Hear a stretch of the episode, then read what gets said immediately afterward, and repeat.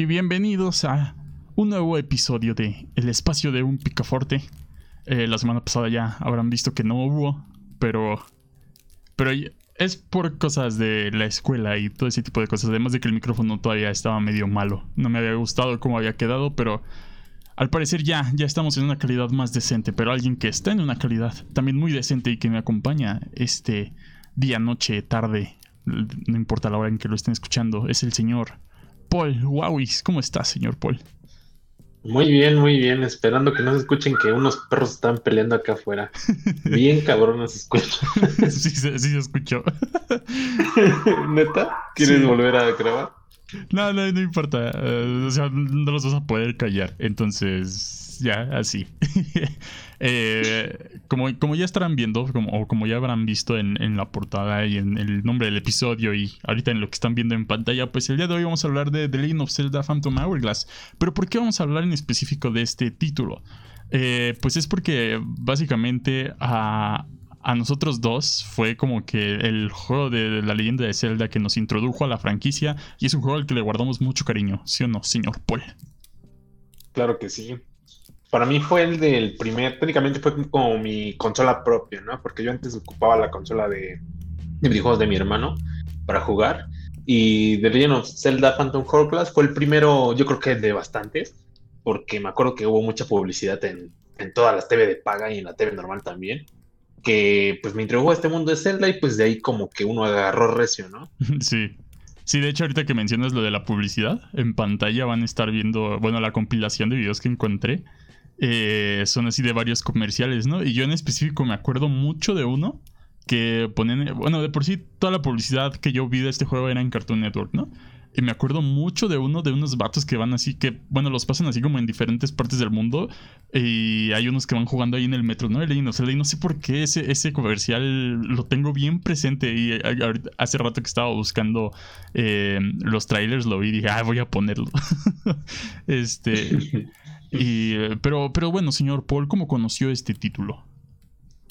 Yo también lo vi como por comerciales. Creo que de Cartoon Network, la verdad no me acuerdo. Incluso creo que en Animal Planet vi uno. Yo el que más me acuerdo también era ese de, de varios güeyes que estaban ahí jugando en transporte público, en cualquier lugar. Y pues eso fue algo que me llamaba mucho la atención de las consolas portátiles, ¿no? Que las podías llevar contigo a cualquier lado y que su autonomía en ese entonces para los juegos que corrían era bastante buena. Y pues me acuerdo mucho ese comercial. Me acuerdo mucho que había un boss. Era el este boss que creo que era el de la arena o el de piedra. El de piedra. Y dije, eso se, eso se ve bien cabrón. Sí. Dije, yo quiero jugar ese juego. Y pues de hecho sí fue lo que pedí, ¿no? Llegó apenas la Navidad, dije a mi papá, era un Nintendo DS, pero quiero la edición de Zelda, ¿no? Entonces yo, yo de hecho yo tenía la, el Nintendo DS, la edición especial de, de Zelda, ¿no? La que era de color dorado y que tenía la Trifuerza adelante. Sí, yo, yo llegué a ver su, Nintendo y bueno, yo lo vi ya en condiciones muy deterioradas ese Nintendo. ya, no le servía un botón y ya estaba medio desprendido así de... Pero ahí, jugábamos Bomberman con el buen señor Paul y el buen Carlos Enrique. Eh, pues este título fue desarrollado eh, por parte de Nintendo, eh, EAD, y sacado en 2007 para la consola Nintendo DS que bueno, para ese entonces ya estaba en su, en su versión, ya, ya podías conseguir la versión light.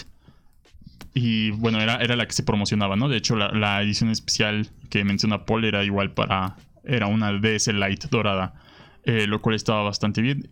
Y algo curioso de este título es que es una continuación directa de, del Wind Waker. De hecho, eh, justo iniciando el juego te hacen una, un, pequeño resumen de lo que pasó en el Wind Waker y ya, ¿no? Para dar la introducción a, a lo que está sucediendo en ese momento, que es básicamente que Link, eh, Link, Tetra y, los demás piratas eh, pues están, están en su aventura y en eso se encuentran un, un, un barco fantasmal, ¿no? y ahí pasa que van a entrar, van a investigar y pues Tetra es capturada por ese barco, por ese barco pirata, eh, fantasma. Y Link pues se cae al, mar y despierta en, una isla, ¿no? Y en esa isla pues ya es donde comienza la aventura. Sin embargo, tampoco estamos aquí para eh, hacer todo un resumen del juego, sino más bien para contar eh, la experiencia, ¿no? Que, que, nos trajo este, este título a, a nuestras vidas. ¿Cómo comenzaría usted, señor Paul? Yo comenzaría con el sistema de combate y movimiento, ya que, o sea, este juego era de lo que, lo que más exprimió fue el uso de la pantalla táctil. Entonces, cuando tú llegas ya a la parte donde tú ya puedes jugar, que ya no es pura cinemática, que es cuando pues, llegas a la isla, te das cuenta que te mueves con el lápiz táctil a la dirección que tú quieras. Puedes hacer movimientos simples como hacer como un circulito en la pantalla y rodabas. Y más adelante eh, podías tener, creo que la espada, ¿no? Cerca de ahí, tu primera espada. Y hay, hay como que te dan un tutorial de cómo luchar con los enemigos, que era una manera muy dinámica y bastante divertida, a mi parecer, de, pues, de pelear, ¿no? Ya que si querías golpear a un enemigo, tenías que tocar con el lápiz táctil al enemigo o podías hacer tajos que tú dibujabas en la pantalla y Link los repetía. Incluso hasta podías hacer un ataque giratorio y pues, cosas así, ¿no? Que era lo que yo más recuerdo de esta escena, que, o sea, exprimía y ocupaba muy bien todo lo que tenía su posición como el ataque táctil. Porque de hecho los botones, al menos los de adelante, no se, no se ocupaban bastante. O sea, lo que sí se ocupaban eran los gatillos de atrás y eso para ciertas armas, pero los de adelante para nada.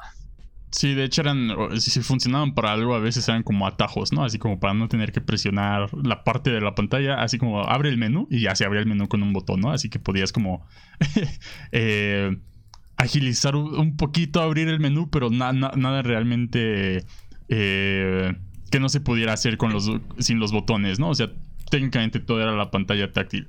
Y creo que uno de los aspectos que al menos yo recuerdo mucho era la manipulación de los mapas. O sea, tú podías escribir cualquier cosa en los mapas porque el juego tenía como eh, esta e, esta especie de objetivo de que, ok, investiga todo lo que hay en, en, este, en este mundo, en todas las islas, y ten un mapa para que tú escribas eh, todo lo que quieras, ¿no? Eh, para que tú puedas este, andar manipulando como si realmente tú trajeras un mapa y tú fueras eh, encontrando tus propios tesoros, fueras eh, haciendo notas por, por si viste algo raro y después quieres regresar y, y regresando ya no te acuerdas, pues ahí tienes tu nota en tu mapa para que puedas recordar, ¿no? O, pueda, o incluso había unos puzzles en los que tenías que hacer eh, ciertas cosas en el mapa, tenías que eh, darte cuenta que si dibujabas ciertas cosas en el mapa, encontrabas alguna eh, locación secreta, etcétera, algún tesoro, ¿no? Y, esa parte es algo que yo recuerdo bastante porque fue una de las razones, ¿no? Por la que a mí me, me atrajo mucho este juego y, por, también por una de las razones por las que le guardo mucho cariño, ¿no?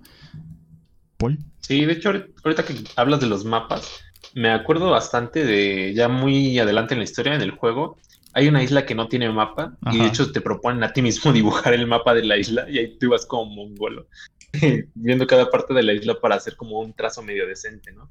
Aparte de que también eh, había mecánicas que te forzaban como a utilizar el mapa porque en este juego hay un transporte, así por así decirlo, un transporte rápido de mar a mar eh, que es dibujando unos símbolos en una, como una tablilla que te dan ciertas ranas que, a, las que a las que les tienes que disparar. Entonces, ciertos símbolos, pues luego no te acordabas bien o, o luego dibujabas no incorrecto, entonces para eso tenías el mapa, lo ponías, dibujabas el símbolo en la parte del mar que correspondía a tal símbolo y ya, o sea, bastante, bastante sencillo y útil, a mi parecer esta mecánica que añadió Nintendo.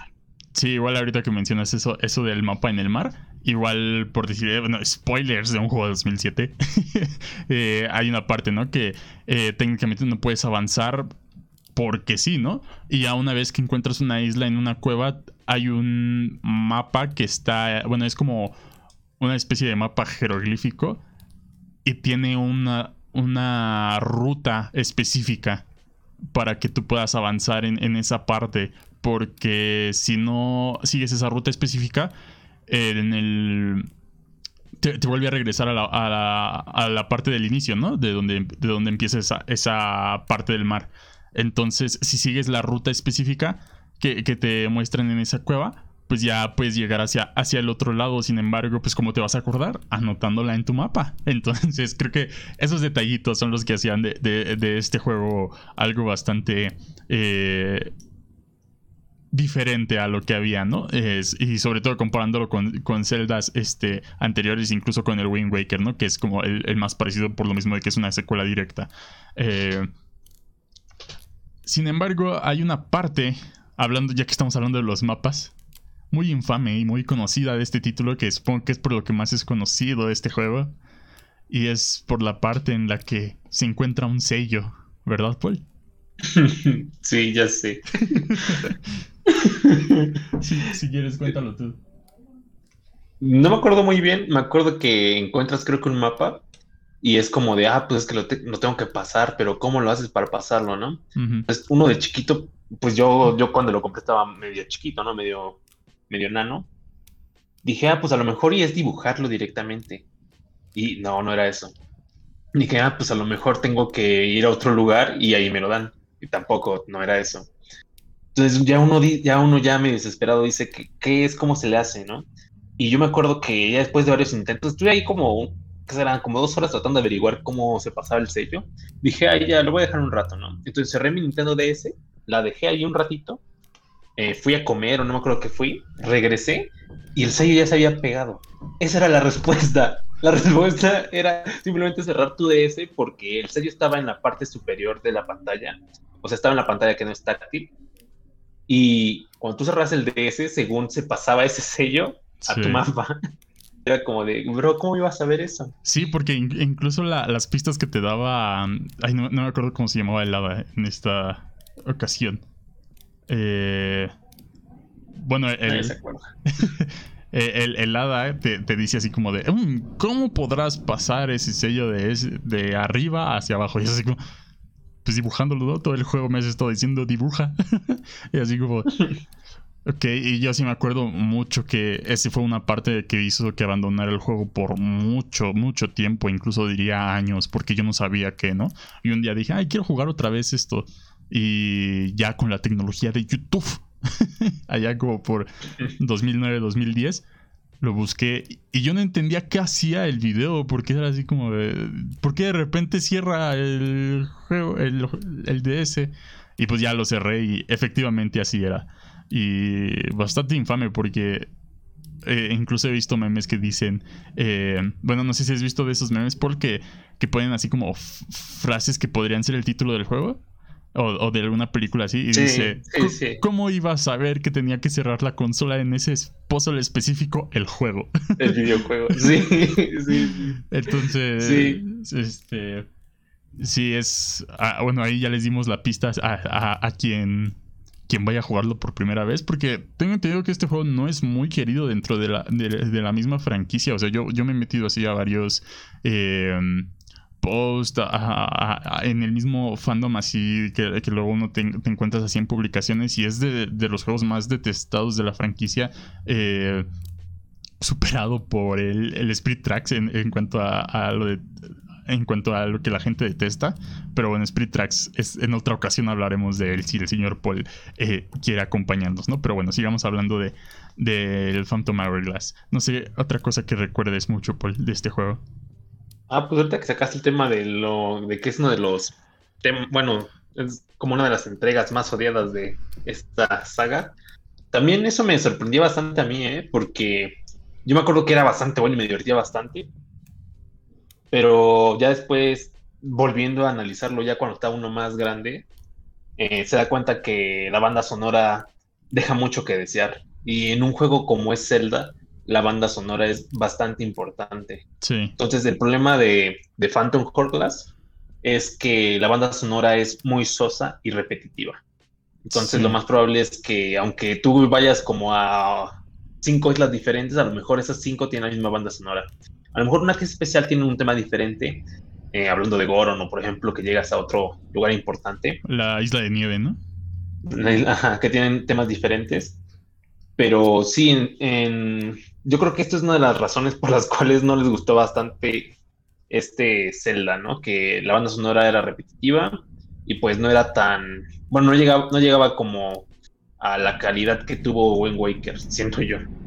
Aunque también hay que ser sinceros, es un juego que salió para una consola portátil, no podíamos pedir demasiado, y llega un momento en el que la banda sonora ni siquiera la notas. O sea, sí, si vas a decir, ah, esta canción que llevo escuchando desde la primera isla, pero pues tampoco llega a hartar tanto. Sí, ¿no? Y, también se vuelve, bueno, al menos para mí son canciones que tengo bien marcadas, sobre todo la de la primera isla, así. Sí, o sea, yo sí me acuerdo bastante. Yo creo que es por lo mismo, ¿no? Que se repite en tantas ocasiones. Sí. es como que ya la tienes. Eso y la del cuando vas en el barco, ¿no? Que bueno, es, es básicamente la misma de, del Wind Waker, ¿no? Del map, nada más está medio modificada. Y la de la intro son las tres que me acuerdo bastante. Eh, pero eh, sí, dentro de, eh, Ahorita que estamos ya mencionando esto del por qué es odiado, otra de las razones por las que es odiado, aparte de, del escaso soundtrack, he visto que se quejan mucho de los controles. Incluso hicieron un, un mod que es juega Phantom Hourglass eh, con botones. Porque a la gente no le gusta el hecho de, usar la pantalla táctil. Y siento que pierde mucho de su encanto si le quitas el uso de la pantalla táctil, ¿no? Ya lo mencionó Paul hace ratito, que básicamente todo el juego está basado en, la pantalla táctil, pero también no lo he probado, pero estaría interesante, ¿no? Probar este título con, eh, con los botones para, para, ver cómo es. Y, no sé. Pero es que no, siento que se pierde mucho, sobre todo con la cuestión de los mapas. Ajá, aparte, pues, a mí, para mí el combate era bastante dinámico. Sí. O sea, ya sé que el problema yo siento que, que sí desmadraba tu pantalla del DS. O sea, sí. o sea, yo después de jugar Phantom Hourglass y Spirit Tracks, porque yo lo jugaba bastante, ¿eh? o sea, yo sí de repente acababa una partida y me volví a hacer otra run y así. Y me acuerdo que volteaba a ver a la pantalla de mi DS y ya estaba toda madreada por, lo mismo que siempre ocupaba mucho el lápiz táctil, ¿no? Entonces, pues no era como los juegos en turno de RPG que salían para ese entonces. de hecho, ni ocupaban tanto el lápiz táctil. De hecho, el lápiz, el lápiz táctil solo ocupaban, lo ocupabas para el inventario en la mayoría de los otros juegos. No sé si te acuerdes. Sí. Que no era como de, ah, para el inventario el lápiz táctil. Y para peleas pues la cruceta como tal y los botones de A, X, B y Y. Sí. Sí, sí, Pero pues no, no siento que sea nada malo porque, o sea, todas las armas que tiene Phantom Hourglass, pues se llevan bastante bien con el lápiz táctil. O sea, yo siento que la primera arma que te dan lo demuestra bastante bien, que es el boomerang. Que tú puedas ahí formar tus figuras como, como tú quieras eh, en la pantalla es bastante bueno. O sea, a mí me divertía bastante hasta hacer luego figuras así bien tontas. O luego ver qué tanto podía girar el boomerang, ¿no? Así como hacías un buen de círculos para ver este cuánto, aguantaba. Ajá. sí. Sí. Sí, era, era muy divertido, ¿no? Y luego también el boomerang eh, estaba unido luego con mecánicas de fuego o de hielo. Y así como hazlo pasar primero por el, por el fuego y y descongelas algunas partes, ¿no? O viceversa. Entonces también era, era, era bastante entretenido. Y de hecho vi un, video de King K, un canal bastante recomendado. La única... Lo único malo, entre comillas, es que está en inglés, pero creo que sí están eh, subtitulados sus videos. Y menciona que estos dos celdas, en particular los, de, los del DS, han sido de los más diferentes eh, antes de, de, Breath of the Wild, ¿no? Que ya sabemos que Breath of the Wild es este eh, un punto y aparte dentro de la franquicia, ¿no? Pero que eh, antes de Breath of the Wild estos dos, eh, estos dos títulos son muy diferentes por, muchas cosas, sobre todo mecánicamente, y que es uno, son unos de los juegos que se atreven a hacer muchas cosas, ¿no? Y romper varios esquemas, ¿no? Incluido, por ejemplo, una de las razones por las que también es medio odiado el, mismo juego, ¿no? Que es el templo del rey, del, rey del mar. que ahí sí. Ahí sí podría estar un poco de acuerdo. No sé cómo tú lo consideres, Paul. No, bueno, para que no sepan, yo a Picaporte le vendí los juegos en físico de Phantom Hourglass y de Spirit Tracks. Sí, yo tengo sus partes. En el Phantom Hourglass, si te metes a la partida, si no los has borrado, güey, y te metes al Templo del Rey del Mar, el tiempo límite que, o el tiempo mínimo que me tardé en pasarlo, se quedó igual que el tiempo eh, máximo que tenías. O sea, con todas las bandejas esas que te daban 30 segundos de más, eh, puede hacer que no gastara ningún, o sea, puede hacer que el tiempo se quedara así como en ceros. Entonces, pues a mí sí me gustaba bastante el templo del Rey del Mar. Más que nada por la mecánica esta que tenía de que si pasabas demasiado tiempo fuera de una zona segura te quitaba vida. O sea, yo siento que eso era molesto para muchos, pero para mí era como un reto, ¿no? Porque era como de, uy, seguramente sí puedo lograrlo. Y era, era bastante eh, complicado, o sea, porque tenías estos guardias que te perseguían que sí te daban como esta sensación de me van a dar en mi madre. este, porque si uno te capturaba era regresas, regresas a donde al inicio del piso o algo así. Sí. Y bueno, una de las razones por las que también he estudiado este templo es porque tienes que regresar a él muchas veces y repetir muchas secciones. Sí, o sea, yo siento que eso sí es lo malo, ¿no? Que es bastante repetitivo y vuelve a hacer lo mismo de tienes que regresar a tal lugar, pero bajar más. Y luego de nuevo regresas, bueno, te sales, vas a otra cosa, regresas y bajas aún más. De hecho, siento que uno de los puzzles más difíciles que, que encontré en este, en este Zelda fue uno donde ya cuando llegas a un nivel del Templo del Mar, está todo oscuro. Entonces puedes ir prendiendo como antorchas con el boomerang, cosas así.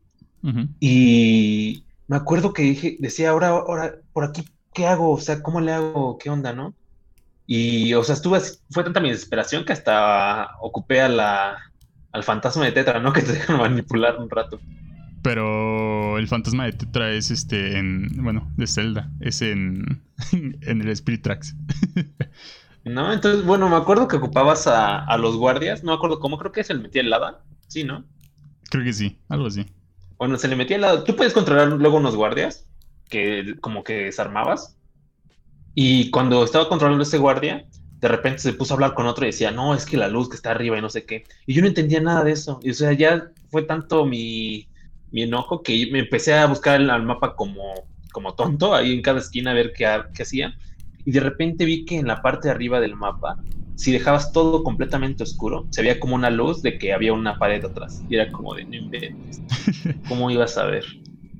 En serio, en eso tardé, yo creo que días, porque no sabía qué se tenía que hacer. Sí, luego este juego tenía como puzzles muy, muy raros. Sí, otro puzzle que, que no es del Rey del Mar, no es del Templo del Rey del Mar, pero me acuerdo que sí estaba medio, medio pasado de verga. Era el de, ah, haz una intersección entre las cuatro palmeras y estaba ahí. O sea, ¿quieres contar tu experiencia con ese puzzle, güey? Eh, pues yo también tardé. De hecho, ah, por lo que he estado viendo aquí en la compilación, por ahí sale en, el video que pueden estar viendo ahí en la pantalla.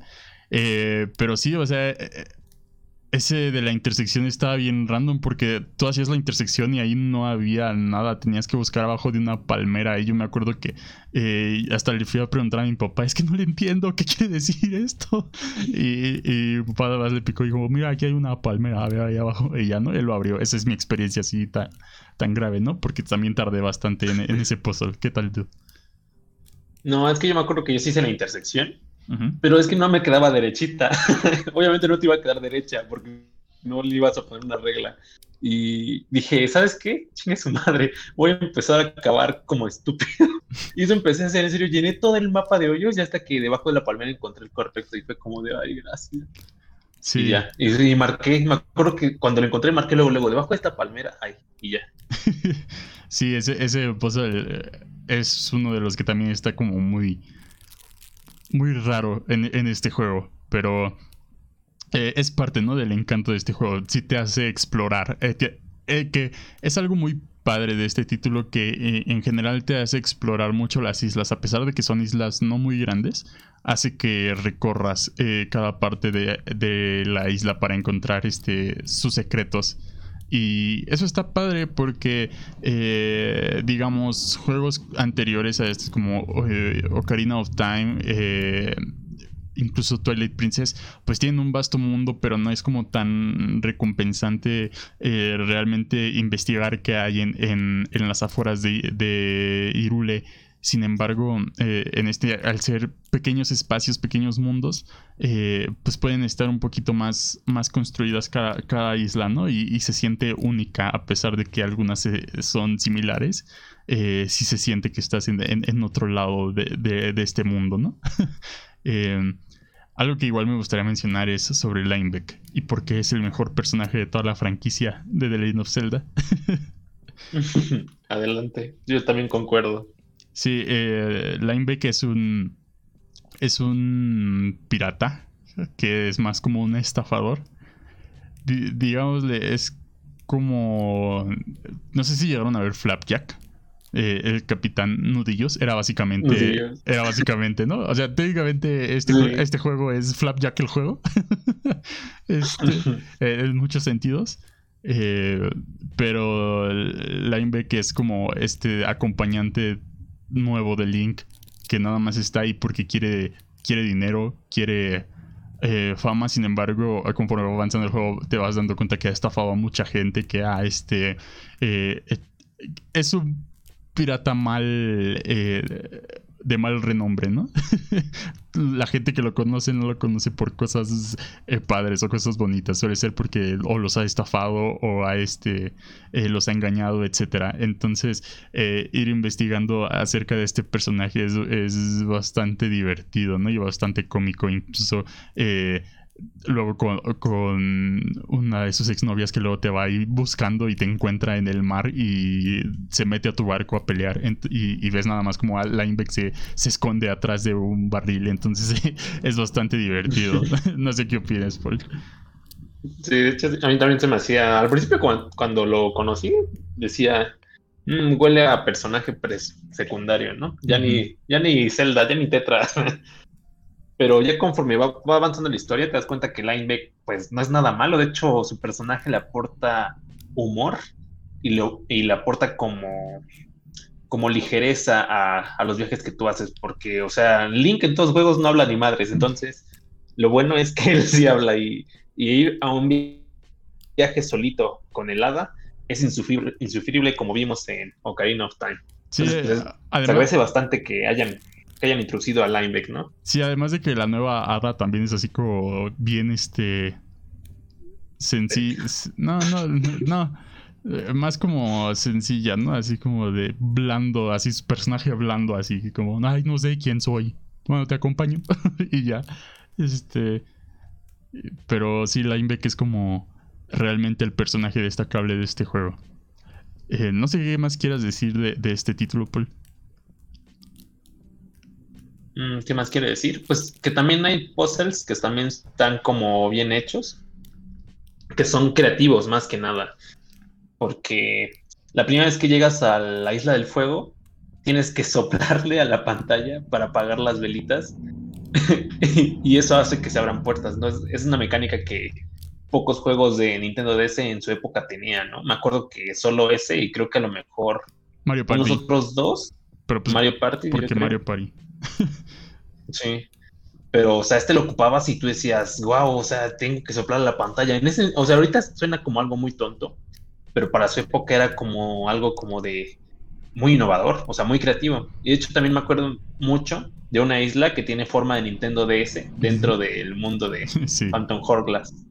Que está muy padre porque incluso te dicen, si cavas debajo del botón de options, hay, hay una sorpresa, ¿no? Entonces tú vas por toda isla buscando el botón de options que está en tu Nintendo de verdad y si te da una gema del poder, ¿no? Entonces está bastante, hay como que cosas y detalles bastante buenos que tiene este Phantom Hourglass. Yo creo que uno de ellos sería la creatividad en cómo utiliza todo lo de pues, tanto su mapa como el lápiz táctil y también como la segunda pantalla, porque pues bueno, en la segunda pantalla se quedan tus notas y también la, la podías ocupar luego para, para, pues es que también, aparte de mapa, también se podía ocupar para notas y yo no me acuerdo para qué otra cosa se ocupaba Pica, pero me acuerdo que tenía más funciones, ¿no? ¿No te acuerdas? Mm, no recuerdo muy bien, o sea, podías anotar todo lo que quisieras. Eh, bueno, podías ver el inventario y todo esto y... Y es que sí, era como la función principal, ¿no? Haz notas de todo lo que quieras y juega. Entonces, eh, pues sí, era, era muy padre este, este juego. Te da, te da, cuando te pones a pensar de él y si lo jugaste así hace mucho tiempo, te da verdadera nostalgia, ¿no? Así como recordar esa aventura que tuviste alguna vez. sí. De hecho, ahorita que estaba viendo un gameplay para acordarme, no me acordaba, güey, que el primer boss al que te enfrentas como tal, eh, tienes que pegarle en un orden específico para que le puedas hacer daño de verdad, ¿no? Que de hecho, esa es otra función que está bastante bien porque tú cuando estás peleando, tú ves la pantalla de abajo, la pantalla que tú puedes tocar, la manipulable, y estás ahí como entrado en tu rollo. Y en la segunda pantalla te muestra como el enemigo como se divide, te lo muestra como tres enemigos que están moviendo, Y ahí está como que el truco, ¿no? Porque un enemigo tiene un cuerno, el otro tiene dos cuernos y el último tiene tres cuernos. Entonces tienes que pegarles en el orden de uno, dos y tres para que tú puedas como derrotar al enemigo, ¿no? Entonces eso también se me hacía bastante creativo. Sí, eh, son cosas que, este juego te ofrece, ¿no? Eh, cosas únicas, entre comillas, porque eventualmente llegó a Spirit Tracks, que era más de lo mismo, por así mencionarlo, pero ahora con trenes, ¿no? Eh, sí. Ya hablaremos algún día de Spirit Tracks y porque no es tan, no es tan bueno como Phantom Hourglass. no sé si llegaste a jugar el modo multijugador de, este título. Mm, creo que no porque no había con quién jugar. Sí, era, un, punto malo, ¿no? O sea, tenías la conexión a internet, pero en ese entonces, o sea, al menos yo no tenía internet. Y, y cuando había lugares con internet no sabía, ¿no? Cómo ponerlo. Entonces, eh, yo lo que llegué a hacer es, eh, porque yo como lo llegué a jugar eh, era con unos primos que igual tenían Nintendo DS, ¿no? Y la ventaja del DS es que no, bueno, al menos de, en este juego es que no todos debían tener el juego para poder jugar el multijugador, sino que básicamente todo lo que hacías era compartir y el DS descargaba como una especie de juego más pequeño, ¿no? Que solo tenía el, el multijugador y ya podías jugarlo, ¿no? Era como una especie de descarga momentánea. Y um, digamos que, por así decirlo, era, era la parte del templo del rey del mar, pero uno podía controlar eh, a, los guardias y el otro tenía que um, ser un link, ¿no? Uno de, de los links, ya sea el verde, el azul, el rojo, el morado. Eh, entonces el, que fuera Link tenía que recoger las piezas de la Trifuerza y llevarlas a, a donde los tienes que llevar y el otro tenía que eh, capturar a, Link, ¿no? Era bastante divertido, sin embargo, es un modo que está... Pudo no estar y no cambiaría realmente nada del juego. Eh, y además de que no tenía como bastantes mapas, ¿no? O sea, una vez que, que, jugabas una partida ya habías jugado técnicamente todas las partidas, entonces no, no era tan destacable. Eh, sí, pues no te perdías, ¿no? No te perdías de, de mucho si no lo jugaste. Sí, no. La, experiencia era completamente el, modo de un jugador. Eh, pues no sé qué más quieras decir para, si no ya para ir terminando este episodio. No, pues nada, nada más, pues repetir que yo nunca encontré todas las gemas de, del valor o de la fuerza, no me acuerdo. Me quedé en 18 y ya no encontré las últimas dos. Y eso que y eso que, como decía Pica al principio, este juego sí te incita mucho a explorar, porque de repente ibas caminando y como en cualquier, bueno, como en la mayoría de los celdas es como de, ay, no puedes subirte ahí porque estás más chiquito. Entonces tienes que buscar la forma de encontrar, de subir a otros lugares y pasaba mucho que tú ibas ahí como caminando y de repente veías unas grietas o veías un cofre hasta allá arriba, que luego, luego te dan así como que cosas bien tontas, como, ay, ven, 20 rupias por romperte la cabeza y buscar el camino correcto, pero aún así, como decía, incita mucho la exploración este juego. Sí. Sí, es un juego que al menos yo y Paul supongo que también recomendamos mucho. Eh, no se dejen, créense su propio eh, su propia opinión sobre este juego. Si no les gusta, también está bien. O sea, tampoco estamos diciendo, no, es que este juego sí es muy bueno. Tienen que, tienen que decir que sí para, para ser aceptados aquí. No, o sea, si a ustedes no les gusta, eh, entendible, ¿no? Pero bueno, al menos a mí, a Paul y a mí nos encanta este juego.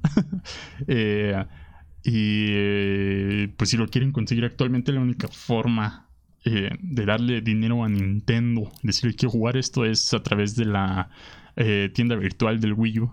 Salió para Wii U. Y pues como solo 10 personas, yo incluida, compramos un Wii U, pues supongo que es muy difícil que, lo puedan conseguir. Así que es que les recomendaría emularlo, pero el problema es la pantalla táctil. Entonces, es que... si sería comprarte un DS y el juego o un Wii U. Sí, porque en serio, sin pantalla táctil no van a lograr mucho, ¿eh? Y yo creo que con el mouse, porque sí, sí lo he encontrado simulado, es muy incómodo. Incomodísimo. Sí, no. Ajá.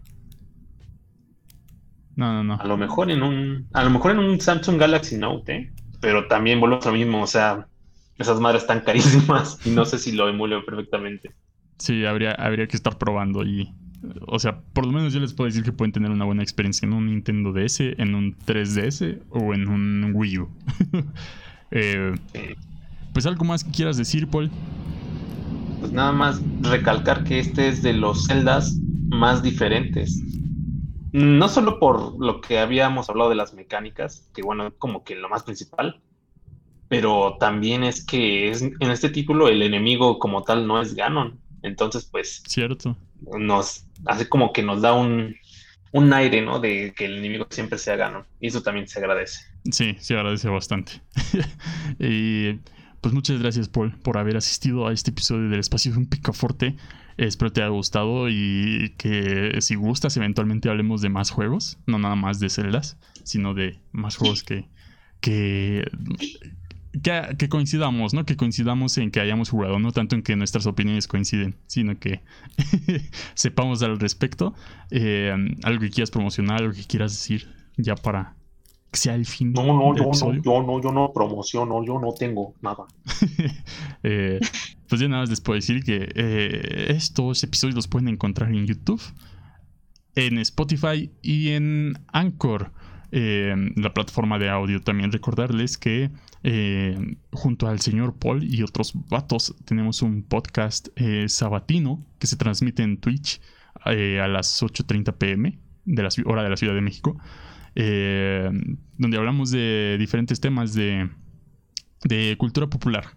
Por ejemplo, ayer que se grabó el, el, el más reciente, eh, hablamos sobre el diablo, ¿no? Y sus diferentes representaciones en, en, los distintos medios. Entonces, eh, se ponen, son charlas bastante interesantes, espero que también los, les atraiga. Y pues todo va a estar ahí en la descripción.